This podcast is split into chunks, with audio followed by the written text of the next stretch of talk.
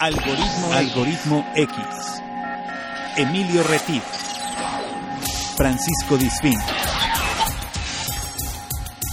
Esto es Algoritmo X. Comenzamos. ¿Qué tal? Soy Emilio Retif, esto es Algoritmo X. Les agradecemos que estén nuevamente con nosotros en estas plataformas digitales, en este episodio, donde vamos a hablar de un tema bien interesante y saludo antes que antes de nada, antes que otra cosa, con a mi amigo Paco Disfín. ¿Cómo estás, Paco? ¿Qué onda, Emilio? ¿Cómo están? Pues muy bien, muchas gracias por darnos el favor de su atención a través de este podcast que se llama Algoritmo X y que se encuentra en todas las plataformas digitales y, por supuesto, también aquellos que nos siguen a través de la plataforma de radio, del radio tradicional, en Radio Más, que eh, ya estaremos a partir de este mes de julio en eh, los días viernes, si no me equivoco, ¿verdad, Emilio? Ya estamos en julio. A partir del 10 de julio, el viernes en radio. Y les invitamos a que nos sigan en Facebook, en Algoritmo X, porque ahí vamos haciendo preguntas sobre los próximos temas, van practicando, eh, haciendo sugerencias, eh, pueden escuchar las ligas a los diferentes accesos a, plataformas digitales etcétera, etcétera, etcétera. Es correcto, tenemos tenemos ya eh, una buena cantidad de, pues de temas de interés, como lo hemos dicho siempre, la idea es compartir, la idea es tener eh, conocimiento que podamos compartir con ustedes y bueno, pues ahí están eh, para que los escuchen el día que quieran, a la hora que quieran, se suscriben al, al podcast y pueden descargar todos y cada uno de los episodios. Así es, nuestra apuesta es de contenidos multigeneracionales, esto significa que nos dirigimos tanto a millennials, generación X, generación Y, Z y la que venga, porque eh, creemos que el mundo está hipersegmentado, eh, hay muchos nichos, hay contenidos altamente especializados, que es muy válido. Nosotros hablamos de todo un poco, con personas de todas las edades, y creo que todos tenemos que aprender de todos. ¿No es así, Toco? ¿Crees que venga una generación pandemia? ¿Crees que haya una? Pues yo creo que sí, los pandemias vamos a estudiar un poco el tema y seguramente, vamos que todavía no están dispuestos a hablar porque son los que van a nacer en esta época, ¿Serán? a consecuencia de estos encierros y encerrones. Claro. No, debe ser, no digo, yo creo que sí debe haber una por ahí. Así es. Bueno, y el tema de hoy es eh, tiene dos vertientes o dos escenarios. la moda, que es algo bien interesante porque recordemos que la moda, los orígenes de la vestimenta como tal, es desde que surge el Homo sapiens para cubrirse a través de las pieles animales, ¿no? Y de ahí va evolucionando, como toda la humanidad, eh, desde el siglo XV, eh, principios de Renacimiento, toda la Edad Media, donde empiezan a surgir ya las, los colores, las telas, pero eso era exclusivo de una clase noble y todo este tipo de cosas.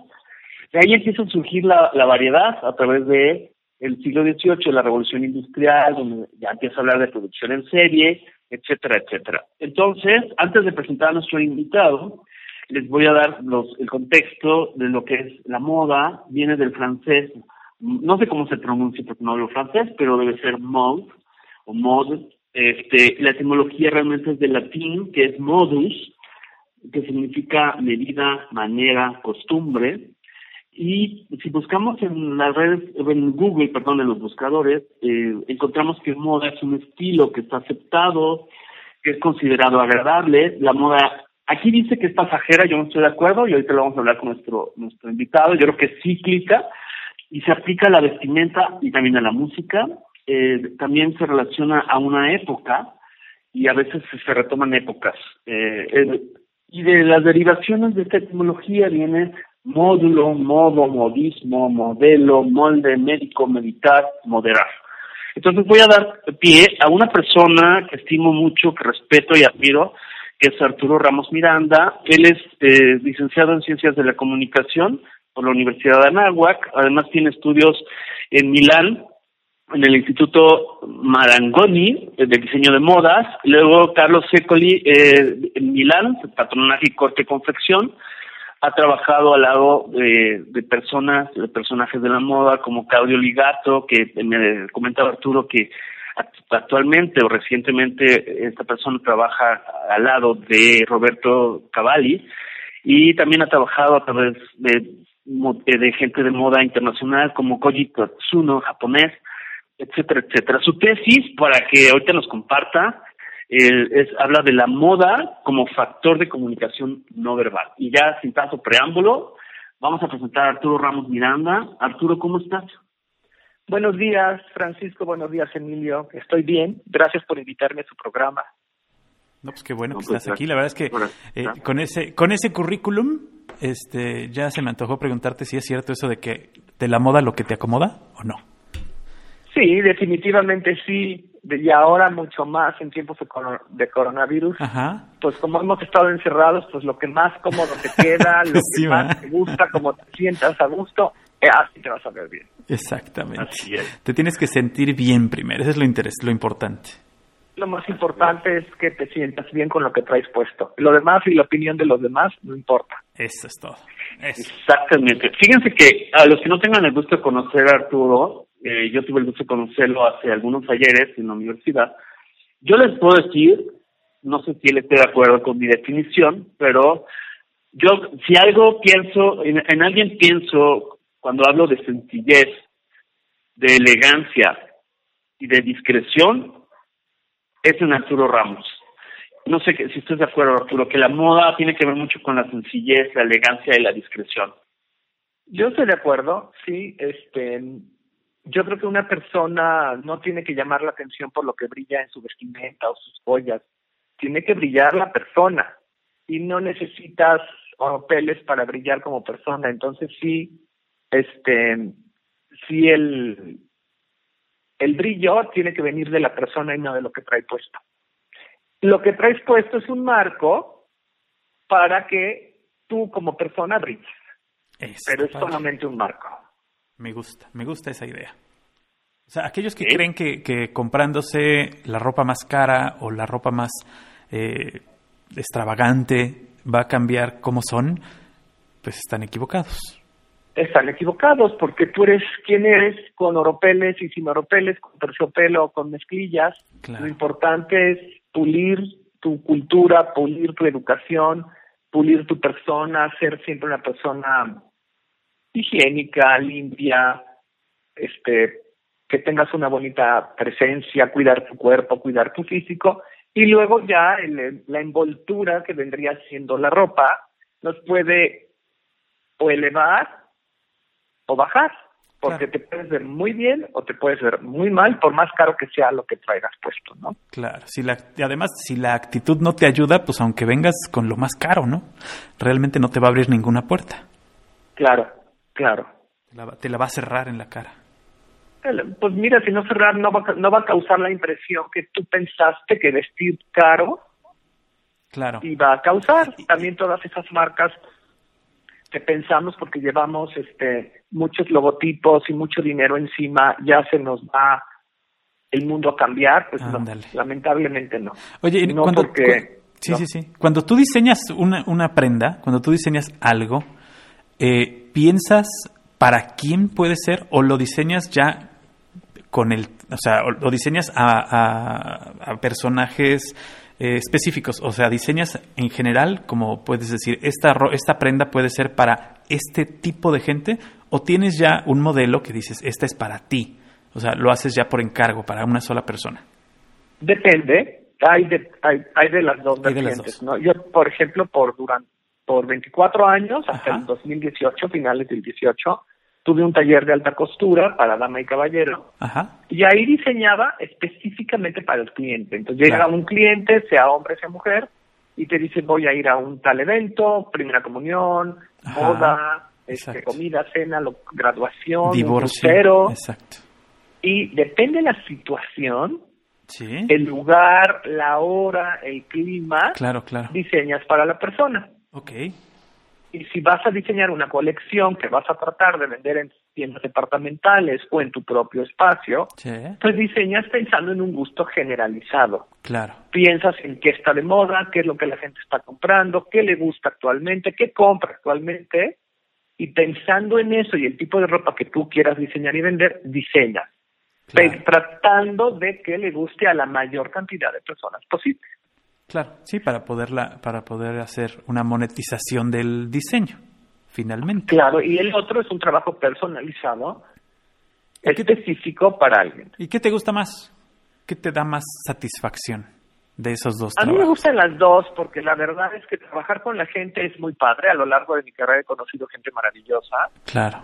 Y este y también he trabajado en industria, por ejemplo, trabajé muchos años en una empresa que se dedica a hacer este suéteres tejido de punto, una empresa muy grande en México que tiene más de 70 años en el mercado, Ajá. que hace tejido de punto para mujer. Y ahí había que pensar en una mujer de tal edad a tal edad que Claro. usa ese tipo de prendas y que tiene ese gusto un que es en ese target, entonces tienes que enfocarte y pensar para esa persona. Muchos de mis amigos y conocidos me decían, ¿cómo diseñas esto si parece un suéter de viejitas? ¿no? Sí. Bueno, es que es para viejitas. Es, es que eso es. Que es para señoras de tal edad y que lo van a comprar ellas, no su hija. Entonces, Claro. mal haría yo en diseñar algo para la hija y se lo quiero vender a la señora, ¿no? Claro. Sí, dicen Claro, que, que, lo- pues. que de la moda lo que no te gusta, pues no es para ti. no es para ti, pero siempre hay mercado para todo. Y por eso las personas vamos a diferentes tiendas. A ti te gusta una tienda donde te sientes a gusto con el corte del pantalón. Claro. Vas a otra donde te sientes a gusto con las camisas porque ahí te gusta ese corte y te sienta bien a ti, pero a lo mejor a mí no. Y yo escojo otras tiendas. Exacto. Porque me siento cómodo con esas líneas, con ese entalle, con ese estilo, ¿no? Entonces, Claro. como dicen, pues hay para todos. Sí, sí, claro. Claro. Oye, Arturo, y una pregunta, a ver, en la línea del tiempo me gustaría retroceder, porque creo que yo desde que te conozco tenías muy claro hacia dónde, hacia dónde ibas a ir, a, a qué, a qué dedicar todo esto. Pero, desde antes, no sé en qué momento de la vida tú te empezaste a fijar en esos detalles de la ropa, del diseño, del concepto, de la moda, todo esto. Pues mira, desde muy chiquito, este, desde siempre me gustó y me fijé en la ropa, siempre. Me, veía las telas, veía los estampados, veía las texturas. Este, yo tuve la fortuna de tener dos abuelas que les gustaban mucho los colores, las telas, la, la de- los vestidos, los trajes, las joyas. Y entonces de ellas las veía y yo decía, ay Dios mío, ¿cómo se, qué bonito se ve eso, qué padre se ve esa falda, ese, ese collar, qué bien se ve ese sombrero, este, y preguntaba, ¿no? Eh, estoy, siempre estaba muy interesado en, pues en aprender sobre eso y afortunadamente mis abuelas pues siempre me, me enseñaron y una de ellas específicamente la de la madre de mi madre que tenía un guardarropa fabuloso porque tenía muchos eventos sociales y su vida era pues de mucha qué te digo de muchos eventos y de muchas cosas este ella me enseñó me enseñó muchísimo sobre sobre moda sobre telas sin sin darse cuenta que lo hacía no y hasta me enseñó a empacar una maleta con vestidos elegantes cómo se empacan cómo se envuelven Claro. cómo se les pone papel de china para que no se arruguen Sí, sí. cómo combinar esto con aquello, qué te pones en el día, qué te pones en la tarde, este y en fin, con ellos aprendí Sí, que- muchísimo. Que, que para alguien como yo, que no tiene ni idea de la moda, pareciera algo que no es necesario saber. Y ahora que lo dices y lo mencionas, pues es muy necesario saberlos y sobre todo si quieres tener esta eh, cultura de eh, eh, que tu ropa se mantenga de cierta manera y que se cuide de cierta manera y que finalmente se presente ante los demás de cierta, de cierta forma, ¿no? Claro, Sí, no hay que tener es que, cuidado. que, que, que la ropa, bueno, muchas personas dicen, es que a mí me dura la ropa muchísimo, y otros dicen, es que a mí se me acaba. Ajá. Bueno, es que el cuidado de la ropa es muy importante. Si tú cuidas tu ropa, sabes lavarla, sabes plancharla, sabes qué hacerle, qué no hacerle, te va a durar. Pero si la tratas como un trapo para la limpieza, pues no, no te va a durar. Claro, sin ninguna, o sea, no, no es que sea buena o sea mala, es que el malo eres tú, ¿no? Claro, es Sí. que tú no lo sabes cuidar. Así es. De hecho, y, por ejemplo, ahorita eso también tiene que ver mucho con las generaciones, ¿no, Arturo? Este, ah, como antes las cosas eh, costaban tal vez más trabajo o no había tanta variedad de cosas, tal vez las personas eh, se hacían sus propios eh, atuendos o eh, vestimenta, porque se usaban los patrones, se compraban los patrones, la tela, se hacía con un tastre, etcétera, se valoraba más y se cuidaba más y ahora como se compran en las tiendas y tal vez son más comerciales y hay estas líneas, voy a decir la marca, que tal vez son como de usos y tírese, como Zara y todo este tipo de cosas, este, tal vez la gente no pone cuidado en, en el cuidado, valga la redundancia. Claro, porque mira, lo hacemos todos. Si tú vas y te mandas a hacer una prenda, va a ser la prenda estrella de tu closet, entonces la vas a guardar, la vas a cuidar, le vas a poner una funda plástica, vas a investigar qué tintorería se encarga de prendas finas, pero si vas a una de esas tiendas departamentales con ropa de serie, que esas tiendas que como las que mencionas están por todo el mundo, entonces ellos producen millones y millones de la misma camiseta que tú vas a comprar. Por lo tanto, son muy baratas, su producción es muy económica porque necesitan venderlo por todo el mundo. Y son prendas que sí, muchas veces las usas tres veces, se decoloraron, se descosieron y las tiras, pero no necesariamente. Muchas a veces, si están bien hechas, te durarán por siempre. Porque a veces cometemos el error de decir es corriente porque está barata. Pero no, no hay algodón corriente. El poliéster es poliéster, solo claro. La diferencia es, ¿está bien trabajado o está mal trabajado? Y te sorprenderías en ver que hay marcas muy económicas que si lo cuidas, te durará toda la vida. Pero te compras una de esas marcas elegantísimas, este, internacionales con, con este, tiendas insignia por todo el mundo, que a los tres usadas se le cae el primer botón, ¿no? Y los demás, y los demás van en cascada. Entonces, pues bueno, Depende, hay de todo en este mundo. Claro. Hay una, hay una película reciente, de, es creo que del año pasado, que se llama Greed, del 2019, con Steve, Steve Coogan. No sé si la, la, la conoce, se llama Codicia. No sé si aquí le pusieron ese nombre, la verdad es que desconozco si ese nombre tiene en México, pero es acerca de un juicio a, uno, a un personaje ficticio que hace las veces del dueño de una marca tipo HM que le dicen en ese momento que es eh, una marca pues desechable, ¿no? De, ropa. Y habla precisamente de cómo esas marcas se dedican a la venta, no a la creación de ropa, sino a lo que lo más importante para ellos es la venta del producto. No les importa si está bien hecha, si tiene buena calidad, si la hicieron a este niños sobre sentados sobre vidrios en Tailandia o si la hicieron este personajes famosos en París, sino que les importa vender mucho.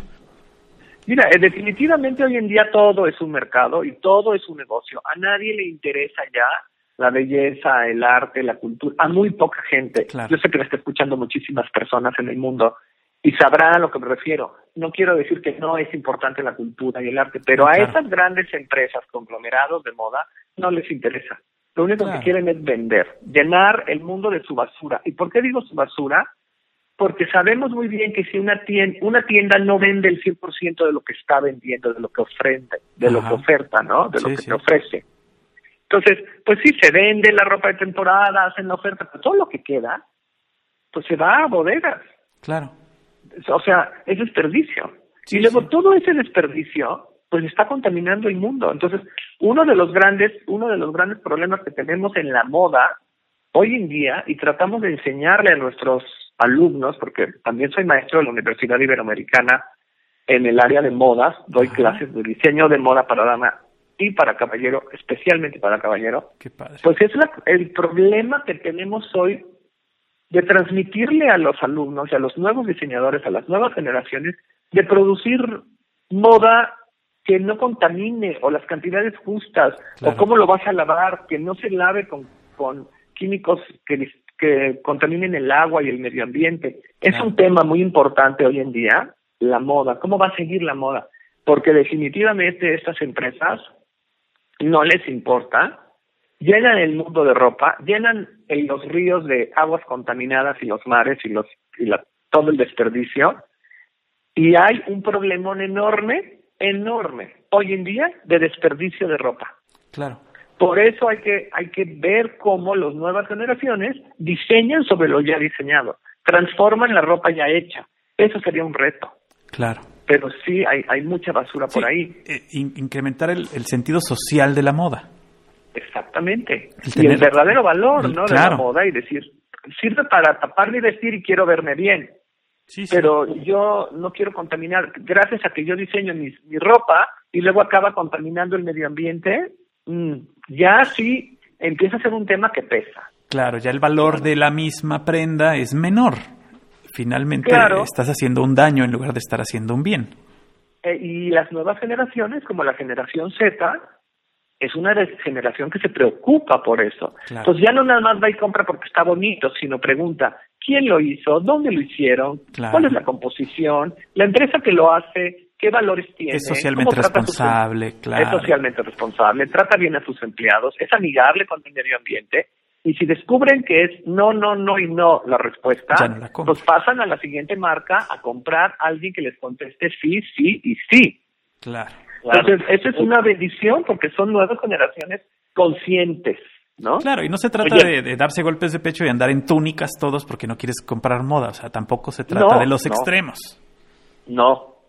O sea, Se trata de que de que las personas que hacen moda y de que las sigan haciendo, por supuesto que es necesario, claro, es, es algo yo necesario. entre ellos, seamos más conscientes de lo que estamos haciendo. Sí, Claro. sí, y de totalmente. cómo lo estamos haciendo, ¿no? Porque tampoco se trata de esclavizar al mundo, porque ha sucedido. Hemos visto que en Bangladesh, en terremotos, se caen edificios. ¿Y, ¿Y por qué se cayó? Porque en el piso 10 había 50 máquinas de coser Claro. pesadísimas, que Sí, cuando sí. se movió el edificio, el piso no aguantó y se vino abajo con sus 200 costureras y costureros que lamentablemente perdieron la vida. Claro. ¿Y, quién, Claro. y, y a quién importó las condiciones de trabajo de esas personas? Sí, claro. o las es. condiciones de riesgo de trabajo, ¿no? Entonces, son cosas que hay que considerar y son importantísimas hoy en día porque lo más importante es el- la gente. Quien produce esto es quien lo hace, porque nosotros estamos vestidos gracias a miles de personas que utilizan, que, que crean nuestra ropa. Mira, una de las clases más importantes que les doy al principio se llama del campo al closet. No la puedo decir aquí porque nos llevaríamos la hora y media, pero se trata de entender que si tú siembras una semilla de algodón, ¿cómo es que esa semilla de algodón acaba transformada en una camiseta de algodón en tu closet? Claro. pasando por cultivos, por campesinos, por modelos, por fotógrafos, por este tejedores, por teñidores, por diseñadores, por todo eso, y a lo mejor la, sembraron en Portugal y, la, y tu camiseta de algodón acaba en tu closet en México, ¿cómo llegó a México? En el transportista, en avión, en barco, ¿cómo? Entonces, todo eso que abarca una cantidad de, de, de gente que toca tu prenda, pero que también, de pero que también es importante ver que genera trabajo, porque le das trabajo al campesino, le das trabajo al recolector, al tejedor, al teñidor, al confeccionista, al diseñador, al fotógrafo, al modelo, al maquillista, al de la pasarela, al que hace la arquitectura de la tienda, al que hace el packaging y el que la va a vender y el señor de la tienda. Entonces, todos ganan de esa camiseta. Entonces, sí es una importantísima industria, una de las que más dinero generan alrededor del mundo, pero todo esto que te acabo de decir que es maravilloso porque genera trabajo en el mundo, el chiste es que siga generando de manera consciente, socialmente amigable Así es. y amigable con el medio ambiente. Así Claro. es, fíjate que me está gustando mucho este, este enfoque que le das porque hay veces que confundimos eh, mucho las formas y no el fondo. Y por ejemplo, me voy a otro, otro ejemplo que ahorita me, me recuerda que el famoso día de marzo que se conmemora, porque no es una celebración, el Día Internacional de la Mujer, El día cuando 8 de marzo. a los orígenes, ¿no? Que es este, una cuestión de la industria textil, donde las mujeres recibían unas malas condiciones laborales, etcétera, y por eso es una conmemoración, no es un festejo sobre sobre la moda nada más de comprar un gancho de un vestido y ya, sino tiene que ver con todo un proceso social detrás de, un, de una moda, ¿no, Arturo? Claro, porque genera mucho empleo, la moda genera muchísimos empleos, es, es increíble, nadie se da cuenta que un suéter de lana primero tuvo que haber un borreguito, un campesino que lo cuide, un señor granjero que tenga la tierra, o pague la renta de la tierra o la compre, para este para poder hacer un suéter, ¿no? Así es. es. Si lo piensas en retrospectiva, la moda genera muchísimo empleo, muchísimo. Pero el problema es que ahora la moda se sale de, de, de, de todo, es, es, es un- una cosa tremenda, y entonces a ese pobre sembrador de algodón le pagan un centavo cuando la camiseta la venden en cientos de miles de dólares, ¿no? Claro. Claro. Entonces, ¿por qué no repartir un poquito más equitativamente la, la, la riqueza? Porque sí, sí es importante el dueño de la fábrica que hace la camiseta y lo vende. Entonces, sí, cuando vemos que en una industria de la moda el que se enriquece más es el, el, el último eslabón de la cadena, o sea, los dueños de la fábrica, el dueño, el que la vende, sería interesante poder ver hacia atrás toda la gente involucrada, desde el que lo sembró, hasta el que lo tiñe, el que lo el, que, lo diseña, el que lo modela, el que lo, todo es el que lo hila, cómo se reparte un poco más equitativamente la riqueza para favorecer a toda esta gente mm. y además en el proceso aprender a ver cómo se contamina menos, cómo tenga un impacto menos agresivo en el medio ambiente y en el mundo, porque realmente la moda es una industria importantísima, pero también una de las que más contaminación genera. Sí, claro. Entonces, las nuevas generaciones tienen una tarea importantísima adelante para generar ropa sustentable que se, se degrade mejor o más rápido en el medio ambiente. Claro o que sea más duradera. Que no necesite tanta agua para teñirla. Que no necesite tanta. Una camiseta para que la realicen y la tiñan y la pintan, desperdician más de 50 litros de agua. Una. Una sola. Y claro. eso se va a los ríos, a los, a los mares, con químicos, con jabones. Entonces al ratito tenemos peces de colores que no existen en la naturaleza y te lo comes y te mueres. Como de los Simpsons. Como de los Simpsons, radioactivos. Así es. Entonces, ¿qué va a hacer? Sí, de hecho. Perdón, de hecho, Arturo, ahorita lo que estabas comentando y tratando de, de atar, de hilar la puntada, ¿no? Es decir, lo que genera de la, la industria de la moda, lo que genera a nivel mundial, según un reporte del 2018 que pueden ustedes buscar en internet que se llama el Fashion Blueprint eh, de moda sustentable, habla de que emplea a 300 millones de personas en el mundo, incluyendo todo el proceso desde hasta la industria del calzado, diseño, la parte textil, confección, etcétera. Entonces, es una industria bien interesante. Es interesante. ahorita en épocas de post-pandemia, eh, pues hay que retomarlo porque es algo de lo que va a permitir emplear y equilibrar muchas eh, economías eh, familiares, ¿no, Arturo? Claro, y, la pregunta que nos tenemos que hacer todos cuando tomamos una prenda de nuestro closet y nos la ponemos es, ¿de dónde vino? Porque muchas veces la camiseta que traes puesta el algodón se sembró en India, pero se produjo en Portugal, se, se llevó a Francia y lo etiquetaron y lo mandaron a México en un barco. ¿Quién tocó tu prenda? Este, y todo eso tiene un impacto. Entonces sí es muy importante que la moda tiene que cambiar, la moda tiene que ser más este consciente y después de la pandemia, pues también va a cambiar la moda porque la gente de estar encerrada tiene otro tipo de vestimenta. Ya no podemos estar con pantalones tan apretados, ni en corbata, ni camisa. Si se ponen a pensar el tipo de vestimenta que la ha tenido en casa, han sido shorts, pantalones con elástico, camisetas, camisetas de manga larga, suéteres soldados, sandalias, pantuflas. Este es el tipo de ropa que la gente está usando en casa. Y para salir, más adelante, no creo que quiera volverse a poner la rigidez de unos pantalones duros, pretinas duras o, o, camisas con cuellos duros y rígidos con varilla para ponerse una corbata. Sí, sí. Todo se está relajando, entonces la moda tiene que cambiar y seguirá habiendo fiestas, y seguirá habiendo bodas, y seguirá habiendo la formalidad, pero yo creo que el mercado de la, de la ropa informal, cómoda, como deportiva, pero casual, va a ser lo que impere en la moda en los próximos años. Sí, sí, Fíjate que acabas de decir algo bien interesante. O sea, yo creo que es algo muy diccionario de tu parte, como alguien tan consolidado en la parte de la moda, eh, joven, maduro, pero muy consolidado en el tema de, de visualizar este cambio eh, a partir de unas situaciones de contexto en el mundo, en la actividad de las personas, en el volver a, en el incorporarse de nueva cuenta a su actividad laboral o social, ¿no, Arturo?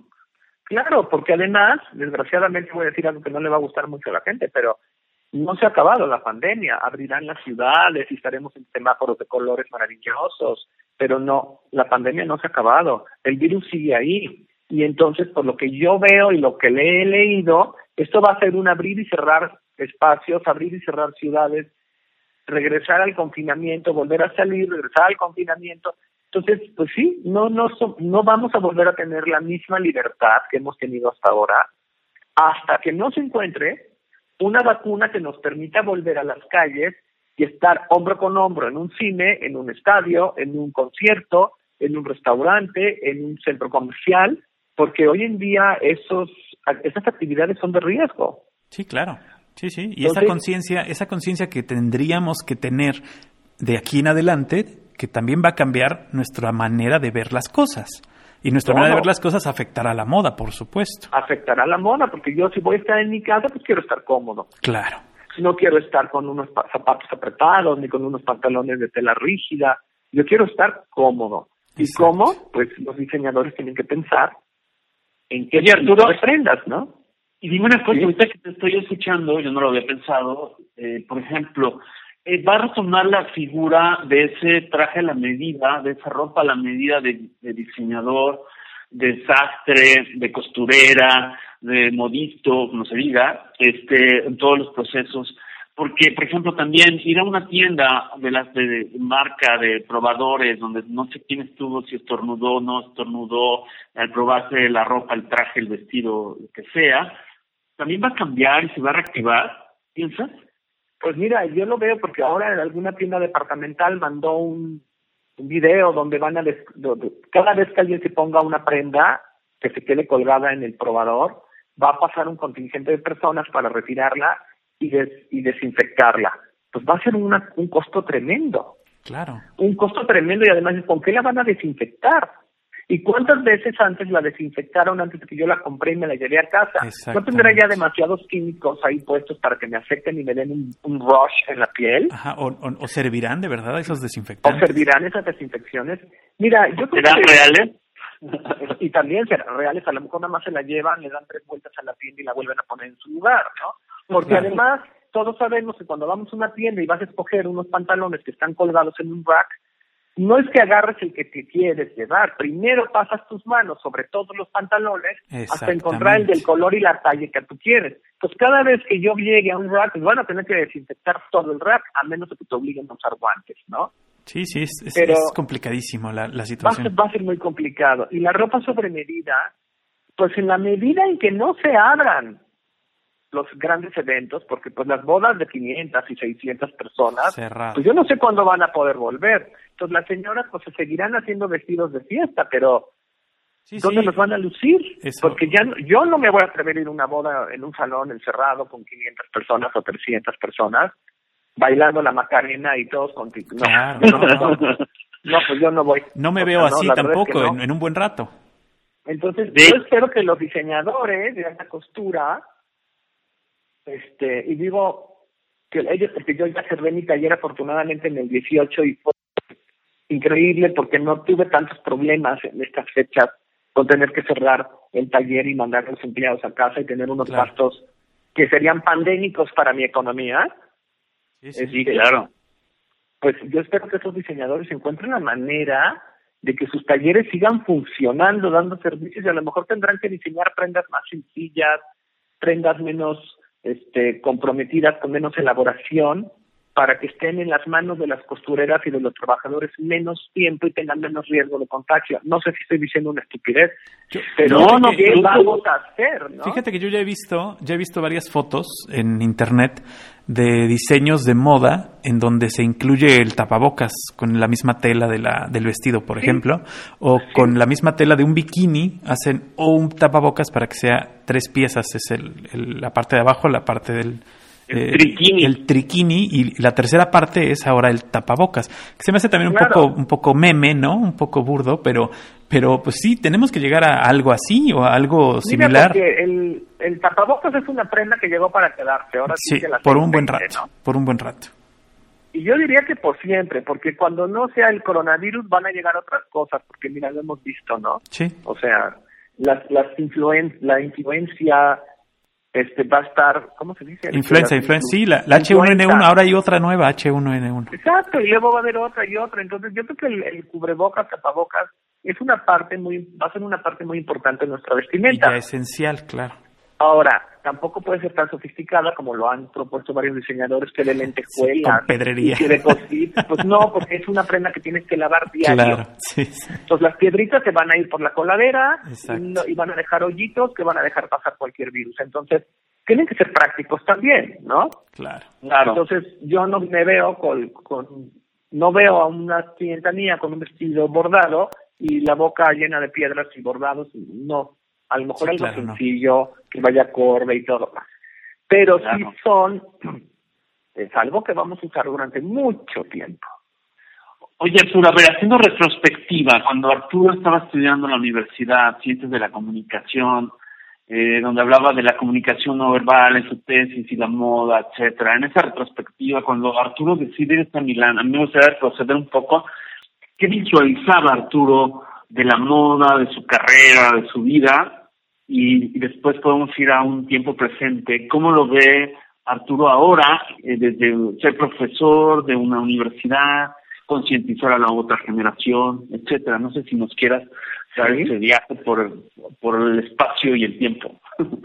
Pues mira, este, yo siempre quise ser diseñador, eso siempre lo supe. Desde niño me preguntaban y yo decía diseñador de modas. Y fui una persona muy tenaz porque yo siempre puse el dedo donde quería o lo sigo poniendo donde quiero y yo llego. Me tarde lo que me tarde, pero llego. El, fue una...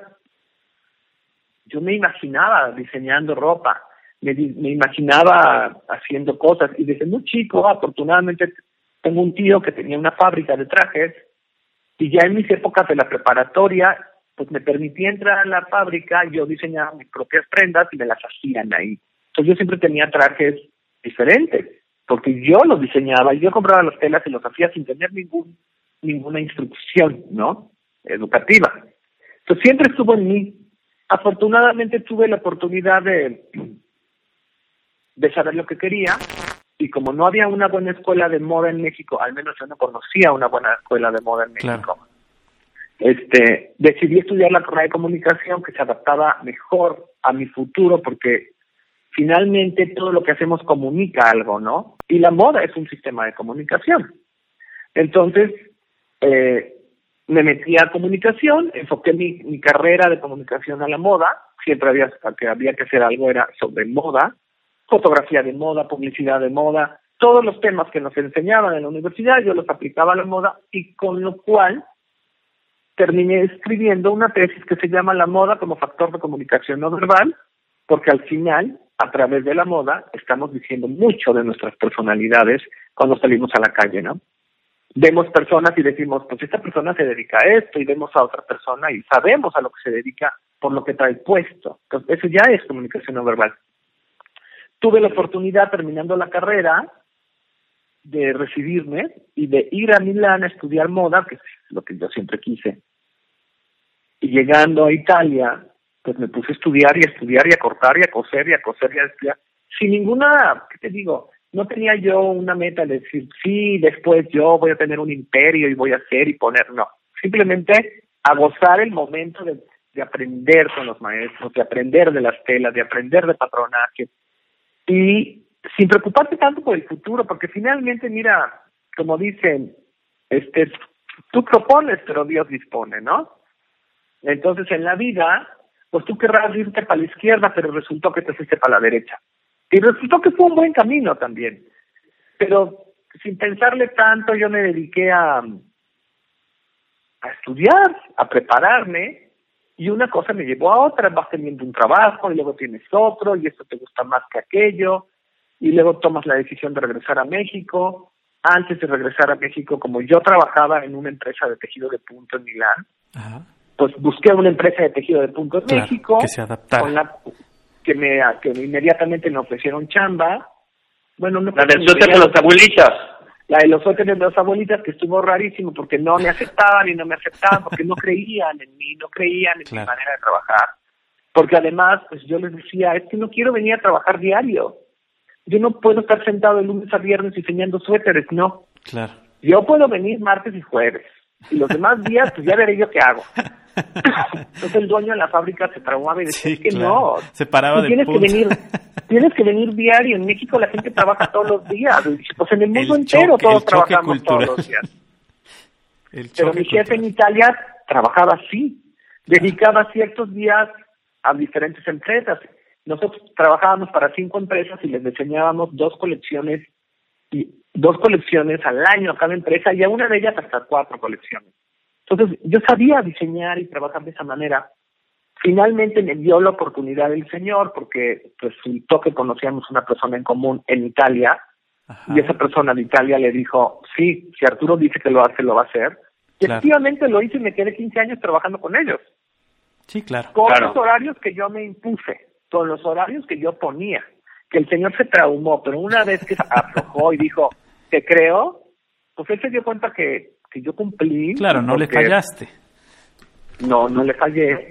Y fue una relación maravillosa que hoy en día conservamos una, una amistad, ¿no? Claro. pero pude yo pues, llegar a México, trabajar en esa empresa, tener un sueldo fijo para que pudiera yo desarrollar mi carrera como diseñador independiente. Entonces, lunes, miércoles, viernes trabajaba para mí, martes y jueves trabajaba para esa empresa y así se fue creando sin gran complicación mi taller de costura, mis participaciones en Fashion Weeks, en este, en Fashion, en días de moda, Claro. participaciones en, en televisión, o sea, televisión diseñando vestuario para novelas, para cine, para teatro, este, para premios importantes, en fin, entonces fui haciéndome.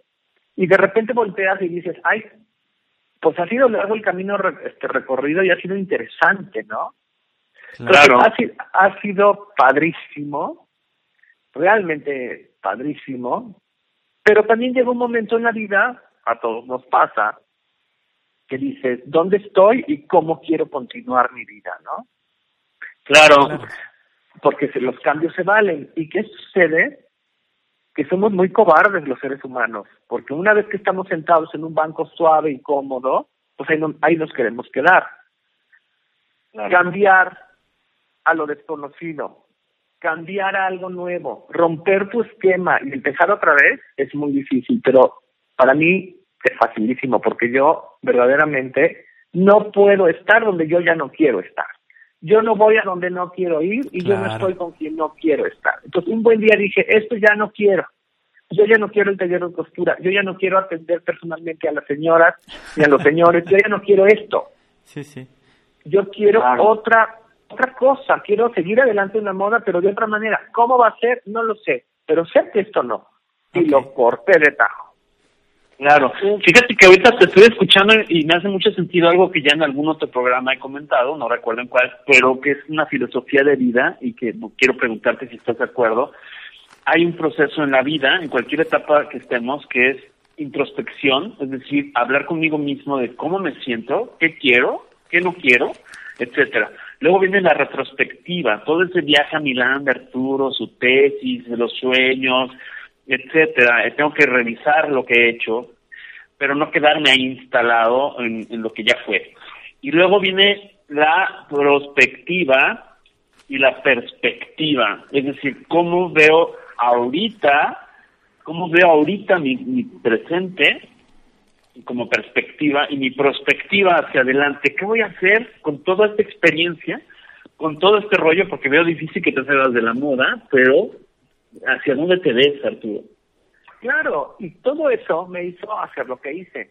No le dije a nadie, entregué todos los, los pedidos que tenía a tiempo, este, cerré mi taller, deshice la renta, liquidé a mis empleados al 100% como se debe, y este, me vine a mi casa y me senté sin tener al día siguiente nada que hacer, más que la universidad. Ahora, Y yo dije, qué maravilla. sí, ¿eh? Eso de no tener que ir a ver a nadie, no tener que hablar, y no te, te da toda la, la oportunidad de volver a, a crearte, de volver a inventarte. Entonces lo que hice fue, este, además de, de meterme en unos asuntitos ahí de, de arquitectura, de llevar una obra y decidir acabados y cosas de esas que estuvo muy padre, estoy haciendo una línea de hombre, este, de ropa casual, pero ya maquilada, ya no de sobre medida, sino por talla, Ajá. chico, mediano, grande, que precisamente es eso, son pantalones tipo pants, pero con corte de pantalón, Sí. camisetas de manga larga, manga corta, suéteres, cosas muy cómodas, que es como yo me quiero vestir ahora y como yo me visto ahora. Entonces yo digo, bueno, eso es lo que yo busco como comodidad a mi edad, que tengo 55 años. Sí. Y digo, yo quiero estar cómoda, pero me quiero ver bien. Claro. Y entonces estoy diseñando esto, ya tengo la colección hecha, solo que pues ahorita no he podido retratarla con los modelos para subirla a, la- a las redes, porque el chiste es venderla en línea. Pues sí, porque Ya es no. algo que se puede hacer ahorita. Ya no, ya no ir a una tienda, yo ya no quiero tener un local, no quiero tener empleados, no quiero tener que depender de la vendedora de una tienda, no, quiero vender en línea. Es lo de hoy, donde toda la gente joven y todo el mundo se mete a comprar y a buscar. Pues eso es lo que estoy haciendo. Obviamente no soy de esa generación, no sé manejar ese tipo de, de cosas, pero bueno, entonces me apoyo en gente joven que sí sepa hacerlo. Porque Claro. es muy importante entender pues que serás muy fregón para unas cosas, pero no para todo. Y para lo que no, pues mejor apóyate en la gente que sí sabe. 100%. Pero a veces queremos ser tan sábelo todos, Son todólogos, ¿no? todólogos, que no, no, no delegamos. Entonces, yo me, me apoyo en mucha gente joven, en muchos alumnos míos, que tienen todo esto de la tecnología y estos conocimientos en la punta de los dedos. Y digo, pues a- me aprovecho de su juventud, de su frescura, de sus conocimientos, porque Claro. pues la gente joven es joven, no tonta. ¿no? Exacto. Sí, y entonces Claro. la gente joven llega con unas cosas fresquísimas, con unas ideas fabulosas, y dices, wow, estos muchachos, estas chicas Claro. Lo que les falta son es lo máximo. Claro. Lo- y es cuando te das cuenta que dices, pobre juventud, que no le dan oportunidades solo porque les falta experiencia. Sí, sí. Bueno, pues experiencia de que los jóvenes ya traen, ya la traen en el sistema, como lo tuvimos nosotros cuando éramos jóvenes, ¿no? Pues sí. Claro, que todavía, so- todavía lo somos, discúlpame que te corrija. bueno, medio jóvenes. Vamos Medio Ukrainians. Oye, fíjate que el otro día, perdón que te interrumpa Arturo, pero quisiera que le mandaras un mensaje a un chico que se llama Alejandro. Yo tengo una cafetería aquí en Jalapa y llegó un jovencito, yo no sé qué edad tenga, debe tener unos 13 años, y me recordó muchísimo a Arturo, este, cuando yo te conocí, no tenías 13, 14, pero tenías como 17, 18, y resulta que ese chico era como un clon de Arturo Ramos, porque le dije, oye, ¿a qué te vas a dedicar? Estaba esperando a que la chica que me ayuda le preparara su café y todo, y le dije, ¿a qué te vas a dedicar? Ya sabes. Me dijo, por supuesto, me voy a dedicar a la moda. Dije, wow, o sea, qué, qué certeza de respuesta, ¿no? Y entonces, ¿qué le dirías a un chico de esa edad en cuanto a la moda, en cuanto a sus sueños? No para que replique lo que tú hiciste, pero a tiempos actuales, ¿qué le dirías? Yo le diría a Alejandro que siga sus sueños, que no se detenga, que le podrán decir 20 veces que no, que va a ser difícil, que no, que hay mucha competencia, que, que no se puede. Yo le digo a Alejandro que sí se puede, que hay mucha competencia en todo, en el mundo, en cualquier área. Entonces, a donde vayas, va a haber competencia. Lo importante es tu dedicación, la pasión que le pongas a las cosas. Si tú quieres hacerlo, lo vas a hacer. Y también hay otro factor, hay prisa. La gente siempre quiere llegar primero a todos lados. No, no hay prisa. Hazlo, Alejandro, hazlo con gusto, hazlo con ganas, hazlo con tiempo, planéalo, date el gusto de hacer las cosas y llegarás a donde quieres llegar. Que te digan que no, tú no les hagas caso. Tú solo sigue adelante, sigue tu camino y haz de tu vida lo que tú quieras hacer. Que nadie te diga qué. Y si quieres, puedes. Eso es lo que yo le diría a Alejandro. Y a todos, como Alejandros, Sí, hay muchos Alejandros y muchos Arturos y muchas que lo hagan. ¿No? ¿Qué es lo peor que puede pasar? Pues que no te salga el tiro como querías o que te des cuenta que no es lo que querías al final y cambies. ¿Qué tiene de malo en cambiar? ¿Qué tiene de malo en fracasar? Fracasar es una experiencia, fracasar es una... Fracasar es parte de aprender. Es como cuando andas en bicicleta. Si no te caes de la bicicleta, Pues sí, qué chiste. Pues qué chiste, siempre te vas a caer de la bicicleta antes de poder andar en bicicleta, entonces lo mismo va a pasar en la vida, en todo. Entonces, que no vean el fracaso como eso, como un fracaso, es como un aprendizaje.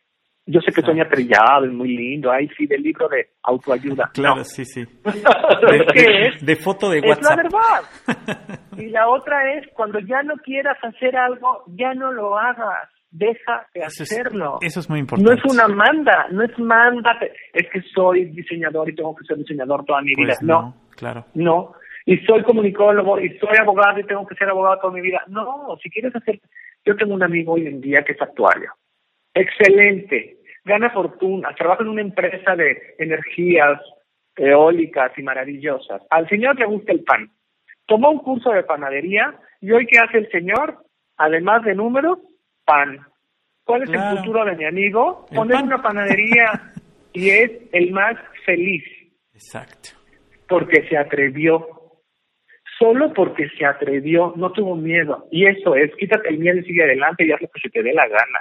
Claro. Claro, fíjate que ahorita que planteas el, el caso de tu amigo actuario que le gusta la panadería, este, el, el actuario habla de las probabilidades y de la, de la, de la ley de los grandes números, ¿no? Entonces yo creo que ahí combina perfectamente el tema de las probabilidades de hacer lo que te gusta, las probabilidades de hornear un pan exquisito de, de alta panadería, tal vez, no lo conozco, pero igual que tú, o sea, tal vez ahora, y te quiero hacer la pregunta, ¿has pensado en ser conferenciante? Porque yo creo que lo que transmites, al menos a mí me lo transmites, independientemente del cariño y respeto y admiración que te tengo en lo personal, yo creo que tienes ahí una un mensaje bien interesante que dar a mucha gente, Arturo. Pues mira, Emilio, sí lo he pensado. Y sí, la verdad es que he dado muchas pláticas de moda y todo. Y lo que más me gusta a la gente, al final de cuentas, más que mi historia personal de moda y mi diseño y todo, es mis mensajes que transmito. Y no no lo he capitalizado, no he sabido dónde ir y todo, pero sí, sí me encantaría, porque además, también yo tendría muchos otros mensajes que no tienen nada que ver con la moda. Emilio te puede con- regentear. Pues ojalá, Emilio, ahora le vamos a hacerlo, porque Sí, te va a regentear. Porque esas Por cosas ejemplo, se tienen que decir y se tienen que, que Se tiene que compartir. lo que yo viví, lo que yo viví en mi secundaria y mi prepa a nivel personal, Ajá. por ser quien soy y por ser como soy, Claro. que no se lo deseo a nadie, sería un mensaje muy importante que yo le daría a las nuevas generaciones que la tienen más fácil en sentidos, Sí, sí. este, Hay en, otras- en algunos sentidos porque se han abierto más puertas y Claro, ventanas hoy sí. en día, Totalmente. pero definitivamente hay gente que necesita escuchar Que sí se muchas puede. cosas que nadie les está diciendo. Claro. y que hay que y que hay que decírselos porque luego los jóvenes viven aterrados de su futuro cuando en realidad no tienen que estar no tienen que tener miedo solo tienen que tener decisión para hacer las cosas y eso es todo Y una convicción. meta. Una meta es lo que necesitan, nada más. y Yo pienso. Arturo, no sé qué piensas, por ejemplo, que puede aplicarse la moda y que puede aplicarse la vida y puede aplicarse muchas cosas. Yo pienso que el antídoto para muchas situaciones actuales de la generación actual, de esa fragilidad, yo les reconozco muchas virtudes, pero de su fragilidad y de su ansiedad, es el antídoto es saber gestionar el que no todo es instantáneo, ¿no? El aprendizaje de un idioma, el aprendizaje de un oficio, el aprendizaje de una profesión, no se adquiere con un tutorial de YouTube, ¿no? Está padre No. que se nutran de contenidos que están a disposición, que ni tú ni yo tuvimos, porque teníamos que ir a la biblioteca, a la ficha bibliográfica, saber buscar, razonar, etcétera. Eso nos tocó vivir. Y ellos tienen todo desde el celular, que es una virtud, pero pero una carrera, una vida, no se construye aplicando un, usando una aplicación, ¿estás de acuerdo? Estoy de acuerdo y hay otra cosa muy importante que yo he notado a lo largo de los años, no nada más ahora con la modernidad y la tecnología. Hay gente que lo que busca en la vida es ser famosa y rica. Claro. Son los dos únicos valores que tienen. Y de inmediato. Quiero ser reconocido, quiero ser aplaudido y quiero ser rico. Sí, sí. ¿Cómo llegue a eso? No me importa. Claro. Y yo digo, ching, qué desperdicio de vida. Pues sí. Porque si lo único que te interesa es perseguir el dinero y perseguir la fama, te vas a perder de muchísimo. Yo creo que un buen diseñador, hay mucha gente que lo único que se imagina como diseñador es recibiendo flores al final de la pasarela. Claro. Bueno, pues la noticia es que eso dura dos minutos, una pasarela no dura más de 15. Claro. El resto del tiempo de un diseñador estás en una fábrica, estás planchando, estás peleándote porque no te entregaron la tela, el botón llegó roto, los hilos se pudrieron, el, no va el tono de hilo, no va el tono de cierre con esa prenda, y son una serie de situaciones que la gente no se da cuenta, porque solo se imaginan enfrente de una banda de periodistas tomándoles fotos y alabándolos. Y eso, pues no. Con 10 millones de seguidores en, Instagram y en Twitter, y, todos tienen que pagar por usar sus cosas, pues no, eso no sucede más que una a una cenicienta en el mundo, ¿no?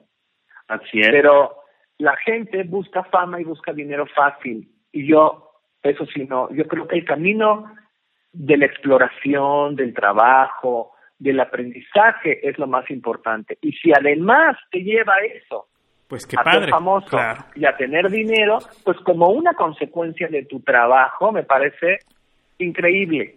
Pero solo luchar por ser famoso, es como lo veo yo, y voy a decir algo que a la gente no le va a gustar mucho, pero toda, yo lo veo ahora en el fenómeno ahorita del coronavirus. Todo el mundo se metió a TikTok a hacer sus, sus videitos. Y yo digo, ¿qué ansiedad tiene la gente por ser reconocida? Por ser este, por ser este, ¿cómo se llama? Vista. Sí, sí. No, o sea, es lo único que quieren. Eh, claro. y, y, son capaces de encuerarse, de humillarse, de hacer barbaridades, contarle que tengan likes. De lastimarse incluso qué, qué mal. Sí, Yo no lo veo bien, yo no lo veo bien el ser famoso nada más porque salí barriendo con una escoba haciendo bromas, perdón, pero no. No, fíjate que ahorita que te escucho, este, que es algo que yo se lo aprendí a alguien en una agencia de publicidad en la cual trabajé, que él decía em, justamente que no confundamos la gimnasia la magnesia. Y cuando yo he dado clases en temas de comunicación, eh, en maestría, yo les hablo de dos conceptos y también se aplica a redes sociales. De hecho, de ahí surgió la diferenciación. Una cosa es la notoriedad. Puedes tener 500 millones de seguidores y 700 me gusta y compartir, eh, pero no es notabilidad. Tal vez es la gran diferencia en, como este programa, yo te puedo decir, así surgió la idea. Es decir, no me importa que me escuchen dos, y que al minuto cuatro de esos dos ya solo quede uno. Con que ese uno escuche el mensaje de Arturo Ramos y de nuestros invitados, ya con eso me doy por satisfecho. Claro. No importa que me sigan 700 millones de personas. No sé si, logras impactar una vida, es ya suficiente. Porque una vida es suficientemente rica, suficientemente rica como para que valga la pena. Exacto. Sí, sí. ¿Y en quién te inspiras tú, Arturo? ¿En quién te has inspirado o en quién te inspiras en la vida eh, para, para, para, con este, esta energía que te percibo? Pues nada, no me, no, no te puedo decir sí, me inspiro en las montañas y en la luz del sol y los clientes y la no, no, yo creo que la mi inspiración viene de mis, de mis, de mis experiencias, de lo que yo he vivido, de lo que yo he sido feliz de lo que he sido triste, lo que me gusta, lo que no me gusta. Yo creo que mis inspiraciones vienen de la experiencia de vida. Y digo, bueno, pues yo después de esto prefiero aquello. Y después de esta otra cosa o esa experiencia me deja esa enseñanza. Y eso es lo que me va moviendo en la vida, ¿no? Yo, por ejemplo, sí soy una persona que me cuido mucho en el sentido de, me, cuido mucho de, hacer lo que me gusta. Me alejo de lo que me va a hacer daño. Yo no me, yo no me expongo a, a dañarme.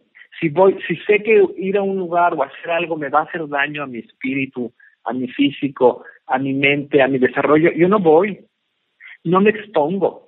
Claro. No, no me expongo y es algo que yo veo que como jóvenes lo hacía, lo hacíamos mucho, ¿no? Vas a un antro y te pones una papalina espantosa, y la experiencia, a lo mejor te juntas con gente que no es, claro, somos jóvenes y queremos experimentar, pero una vez que te das cuenta el daño que te puede causar ciertas experiencias o ciertas cosas, las evitas, ¿no? Es como las drogas, no sé. Es que tienes que probarlo todo para poder decidir. No, no. Yo soy de la opinión que no. No, tienes que probar algo que te hace daño.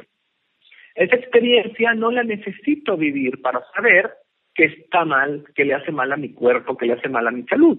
Claro. Entonces me alejo. Si sé que ir es muy sencillo. Si hay dos caminos para llegar al mismo lugar. Uno es feo, pedregoso, tiene charcos, pasas por lugares feos, árboles secos y muertos. Y el otro es divino, un camino perfecto de ladrillos, árboles perfectos con flores, divino.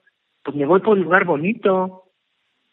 Yo siempre me voy a ir por el lugar bonito, aunque sea más largo. Pero yo elijo el lugar bonito. Elijo vivir bonito. Y vivir bonito no es dinero, no es tener cosas lindas y cosas caras. Vivir bonito es vivir bien, alimentándome bien, estando contento, estando tranquilo, estando a gusto, arreglando mi espacio de vida, que esté limpio, que esté en orden. Y no se necesita mucho dinero para, para vivir bien. Y eso es lo que yo busco, el bienestar de mi espíritu y el bienestar de mi persona. Ante todo, ante todo. No dejo que nadie dañe mi espíritu. Eso es lo más importante. Te felicito. Y te quiero dar, unos saludos, porque yo dije que iba a tener esta charla contigo, con Paco, y te mandan saludos eh, Cecilia Renata de León, te manda saludos Gila Padilla, dice que mándale mil besos. Ay, padre, te mando mil besos, esos ojos verdes hermosos que tienes. Linda Curi, muchos saludos y éxito. Karina Jiménez, abrazos a ambos, a ti y a mí. Bueno, Paco también. A, él no lo conocen, pero también lo vamos a sumar. Está bien. Sara Fernández, Sara Fernández Reyes dice, Arturo hizo el vestido de mi mamá para mi boda. Ahí te manda saludos a Aaron Villalpando también. Saludos a todos, chicos, los recuerdo con muchísimo cariño, Linda, Chila, bueno, a todos, Karina, bueno, les mando un abrazo, besos, saludos. Qué bonito reencontrarlos a través de ti, Emilio, que ha sido el, el eslabón de la cadena que nos une. El, el eslabón perdido, mi querido Arturo. Ay, no, Emilio, eso no, si no eres feo. más, más perdido que eslabón, pero bueno. No, no, es, es, es, un, es padre porque de verdad todo esto nutre y eso que estás diciendo es interesantísimo eh, porque te reitero que que son de esas puntadas de la vida que, que es no es lo efímero, no es la moda, lo que está ahorita de moda ya, sino todo lo permanente. Por eso hablaba al principio que yo estoy estoy en desacuerdo con esa afirmación de que la moda es solo de un tiempo. Yo creo que es cíclica, ¿no, Arturo? Y es saber reencontrarnos con eso nutritivo, esas personas gratas, tal vez a distancia. Ahorita no tengo el gusto de estar contigo tomando el café como me gustaría, pero pronto lo organizamos y pronto pronto no en un post pandemia este para conocer tu colección y todo lo que lo que puedes aportar a gente joven con esas conferencias que vamos a armar juntos y este pero en serio eh yo puestísimo sí la verdad es que estaría padre.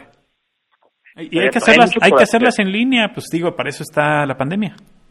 Vamos a organizar un zoom este pronto vamos a invitar a gente y después las hacemos presenciales Arturo. Sería genial, yo, yo qué feliz. De hecho, ahorita te estoy escuchando y, y estoy encontrando unas, unas frases, a ver si tú estás de acuerdo, con una frase de Giorgio Armani que dice, la moda es la mejor herramienta para ayudarnos a soñar. Es otra, una frase de, no sé cómo se pronuncia porque no estoy metido en la industria de la moda, que es Ralph Lauren. Eh, dice, no diseño ropa, diseño sueños. ¿Tú qué opinas? ¿Cuál sería la frase de, que resume la idea de Arturo? Pues mira, yo estoy de acuerdo con ambos diseñadores. Sí, la moda pueden ser sueños, porque tú puedes imaginarte ser un príncipe, una princesa y te, buscas un traje que represente eso y te lo pones y te lo sientes. El problema es que mucha gente cree que por ponerse un traje de ese estilo ya se convirtió en esa princesa o en ese príncipe y lamentablemente no. Yo tuve una experiencia muy fuerte con una señora guapa, distinguida, elegante, que vino a hacerse un vestido. Cuando terminamos el vestido, que era precioso, con telas finísimas y todo, se lo puso, le quedaba increíble y su expresión fue, ah, sigo siendo yo. Ah, me quedé, me quedé muy impactado porque dije, ¿qué pensó? El vestido era como una marita mágica que iba a transformar en lo que ella soñaba ser, que no sé qué era, pero yo le dije, señora, pero le falta el maquillaje, el peinado, el perfume, las joyas, en fin. Claro. Y ella se fue muy decepcionada porque el vestido no la transformó en lo que ella soñó que un vestido le iba a transformar. Pues no, no, no, no. Como bien dicen, este, pues tú eres lo que eres, te vistas como te vistas.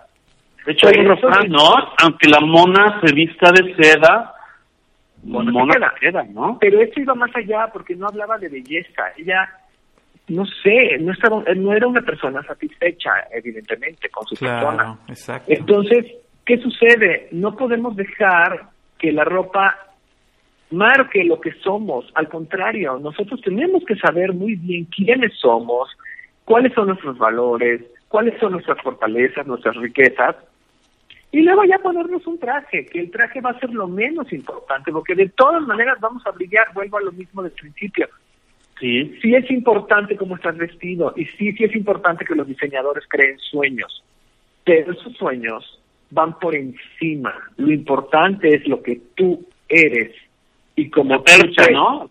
La, percha y, y, tu personalidad, porque tú podrás ser muy guapo, pero un guapo vacío. Podrás ser muy guapo, pero un guapo sin cultura, sin nada. Triste. Triste. En cambio, si tú eres una persona bellísima, pero además tienes carácter, tienes personalidad, tienes simpatía, tienes empatía, tienes todo eso, entonces no importa lo que traigas puesto, porque tú te vas a ver bien siempre.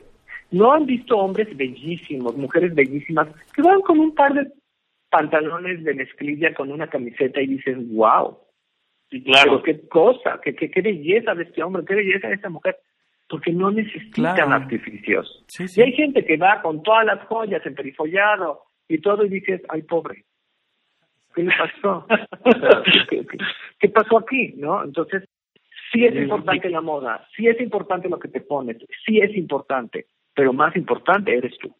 Claro. Oye, y dime una experiencia este, en, en contrasentido de esa que nos compartes, que es muy buena, como filosofía de vida, pero ¿cuál ha sido la experiencia más grata que tú has tenido en este proceso? O sea, cuando digas, wow. He tenido muchas, pero una vez vino una señora que me dijo, Arturo, quiero que me hagas un vestido, pero, pero quiero dirigirlo yo.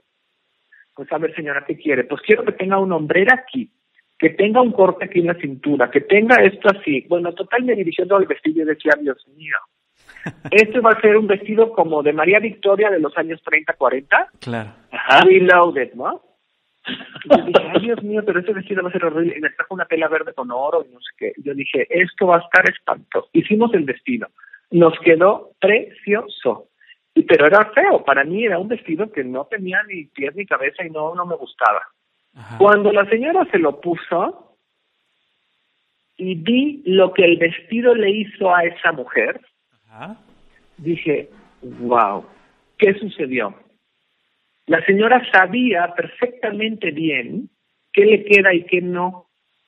Ya después de su experiencia de muchos vestidos atrás, en cadera, en seno, en hombros, en cuello, en todo, ella sabía muy bien cuáles eran las características del vestido perfecto para ella. Se conocía perfectamente. Que yo no iba a descubrir en dos sesiones de cita con ella, ¿no? Claro. Pues cuando terminamos el vestido y se lo puso, la señora hace de cuenta que era otra persona. ¿Cómo le favoreció el vestido? Okay. fue increíble cómo la moda jugó a, favorecer a la persona físicamente, pero también enalteció, enalteció algo que venía del interior también, ¿no? En todo sentido. Yo dije, no, no le puedo creer cómo se ve esta mujer con ese vestido, que ella sabía perfectamente bien qué tenía que tener para lucir al máximo su belleza física y su personalidad. Bueno, fue una gran lección para mí este el realizar ese vestido y vestir a esa señora porque pocas personas se conocen tan perfectamente como esa mujer. Claro. Eso fue fabuloso, fabuloso. Y creo que todos tenemos que poner un poquito de atención a eso y decir, me quedan estos colores, me quedan estos cortes, me quedan estos escotes, me queda esto aunque la moda diga lo contrario, pues tú vea lo que a ti te queda, no importa la moda. Pues tú te vas a ver bien si tú sabes lo que te queda. No te pongas algo que porque está de moda, pero que no te gusta, pero está de moda. Y mucha gente comete ese error. Está de moda, me lo pongo. Pues no. Claro. A lo mejor a ti no te queda, ¿no? Sí, entender que a veces no es para ti. Exactamente. Nada más. Exactamente. No, no, no te vas a quedar fuera de un círculo si no te pones algo que no te queda. Exacto. No te, es como, hacerte daño. Claro. Es como probar drogas. O sea, dices, me, veo muy mal con un tatuaje alrededor de mi cara. Pues sí te ves muy mal, hombre. claro, aunque esté de moda. Aunque esté de moda. no te pongas ese pantalón tan emparrado porque la barriga que tienes no te queda. Exacto. pero es que está de moda y lo compré en tal tienda. Pues Ah, sí, sí, pero a sí. ti no te queda. Claro. Claro. Búscate otro, entonces no te hagas daño, porque más que verte bien y a la moda te vas a ver muy mal. Exactamente. Claro. Sí, sí, Sí, totalmente. claro. Es, es como, este, como la señora, ella sabía perfectamente que sí le quedaba. Ella O la otra todo. historia, que me parece complementos maravillosos de historias que, que resumes. O sea, la otra señora pensaba, no sé, que iba a flotar en el vestido, iba a convertir en la hada madrina, ¿no? Y que el vestido le iba a hacer a alguien que ella no es. Con efectos No, ahorita no he visto nada que sea un transformer, ¿no? Que, o sea, vamos, no hay ninguna medicina que te la tomes y de repente ya no seas tú y seas otra persona más. Ni el cirujano plástico puede lograr eso. Porque Nadie, te nadie. una- Pregúntenle No, a Lin May. Sí, claro. No, pues no, a veces acaban destruyéndose los rostros, ¿no? Claro. Y Sí, no, o sea, no, yo No. creo que lo primero que todo es enamorarte de ti mismo, creer en ti, quererte a ti, apreciarte, ser feliz contigo, y no nada más por el físico, sino todo lo que es tú, tu ser, tu dentro, tu fuera, tu todo. Y ya Claro. después, ya después piensa en otras cosas, ¿no? Claro, si estás, en, si estás en paz contigo, si estás en paz con lo que quieres, con lo que eres, pues es más fácil llegar a una meta. Por supuesto. Y en todos los aspectos de la vida, ¿eh? Porque si tú estás en paz, vas a lograr hacer bien tu trabajo, vas a lograr tener una buena relación en tu familia, vas a lograr tener una buena relación con tus amigos, con tus jefes, con la gente que te rodea, con tu entorno. No es nada más una cuestión cerquita, aquí íntima. Se permea a todas las actividades de tu vida.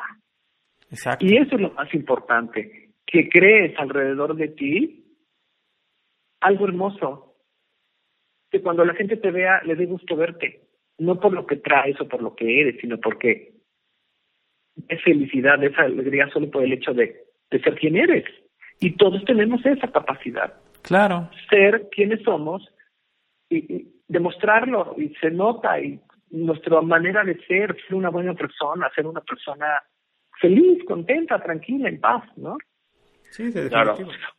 Eso es Oye. Arturo, me gustaría que nos compartieras algún medio de contacto profesional, por ejemplo, alguna persona que diga, oye, yo quiero que Arturo venga a dar una conferencia, oye, yo quiero conocer la colección de Arturo, oye, yo quiero que Arturo me asesore en Que el vestuario de la serie, ¿no? No sé. Claro. Me gustaría que nos gusto. los contactos profesionales. Mira, mi correo es Arturo Ramos Miranda 106 arroba gmail.com. Ese es mi correo, lo voy a repetir. Bueno, ya ustedes lo van a editar, lo van a poner. Y mi celular es el 5558 07 14 31. Me pueden mandar WhatsApp por ahí también. Tengo una pequeñísima paginita de, en Instagram que es Arturo Ramos Hombre. Apenas tengo muy poquitas fotos de lo que va a ser esa colección. Lo voy a emplear, lo voy a construir. Pero ahí se pueden dar una idea un poquito de lo que es. Ok. Y a través de ese medio me pueden mandar un mensaje y yo con mucho gusto les contesto y les puedo enseñar más cosas de lo que estoy haciendo y pronto, próximamente espero verán. Esos son mis contactos y bueno, yo feliz de dar conferencias, pláticas, asesorías, lo que necesiten. Qué padre. La verdad ¿O es que, diseñar? que- que- Si alguien nos escucha y necesita un diseñador, pues yo estoy disponible también. perfecto. Me da, a mí la verdad es que me da muchísimo gusto haber platicado contigo, tener esta experiencia eh, en el programa y tener tenerte en el programa ha sido todo un honor. Gracias, Francisco. Pues para mí que ustedes me inviten y me, me consideren y hayan tenido el interés en mi persona, bueno, me llena de, de mucha alegría y sobre todo reencontrarme contigo, Emilio, que tenemos una historia hacia atrás muy padre, de, de, de amigos y todo, y espero que una vez que se abra esto, podernos encontrar este, personalmente en Jalapa o aquí y tomarnos este café contigo también, Francisco Sí, claro, claro, por Tomarnos este supuesto. café. Estaría y padrísimo. este y platicar y si en verdad tú crees que podemos hacer eso de las conferencias Emilio pues yo fascinado eh Adelante. Y de hecho, déjame, voy a pensar eh, para que se haga antes de que sea en persona, que lo podamos hacer a través de ahora de la tecnología, del Zoom. Este, vamos a ver a qué personas, sí claro claro con mucho gusto. una gran esencia como ser humano, como, como profesional, eh, que es lo que hay que contagiar, ¿no? Este, es esa manera de, de generar una pandemia positiva, constructiva, nutritiva eh, para otras generaciones, eh, con contenidos como los como los que tú transmites. Y yo sabía que esta charla iba a ser igual, o bueno, tal vez me quedé corto en lo nutritivo que ha sido para mí aleccionador como ser humano. Sí. Y, recibo un abrazo a la distancia, mi cariño, mi respeto, mi admiración. Gracias, Emilio. Qué lindo agradecimiento. ¿Eh? Qué lindo eres, Emilio. Muchas Vamos gracias. A tener contacto, compañero. Bueno, pues aquí estoy a sus órdenes y este hablemos cuando quieran. Te agradezco muchísimo la oportunidad de platicar contigo, de que nuestros escuchas conozcan tu trabajo, conozcan tu persona y conozcan tu filosofía, que es lo más importante, creo que conocer aquí, eh, lo que nos diste a conocer el día de hoy acerca de cómo ser, eso creo que es lo más, lo que nos deja eh, más, más conocimiento y más impactados en este programa. Pues muchas gracias y yo quiero dejar un saludo muy grande a todas las personas que nos escuchan en todas partes del mundo. Y este y bueno el mundo es tan pequeño hoy pero tan grande al mismo tiempo sí. que me da mucho gusto saber que hay gente que le interesa todavía escuchar. Muchísimas gracias por esta oportunidad no gracias a ti Muchas Arturo gracias a ti. estamos en contacto no me cuelgues este les agradecemos a nuestros amigos que nos han escuchado hasta aquí sé que son contenidos largos pero sustanciosos de fondo eh, porque materiales, eh, lo hemos dicho muchas veces, efímeros, cortos, este, de, de, dos minutos, hay muchísimos por ahí. Aquí nosotros le apostamos a lo duradero y a lo del fondo, ¿no es así, Paco? Así es, nosotros aportamos eh, contenidos de calidad y con contenidos así, pues es que podemos compartir con ustedes momentos especiales. Así es, con invitados como Arturo. Gracias por escucharnos. No nos cuelgues, Arturo. Nos escuchamos próximamente en otro... Gracias a ustedes por invitarme a su programa. En otro algoritmo, Emilio. Gracias. Muchísimas gracias. Algoritmo, algoritmo X. Emilio Retif. Francisco Disfín. Esto fue Algoritmo X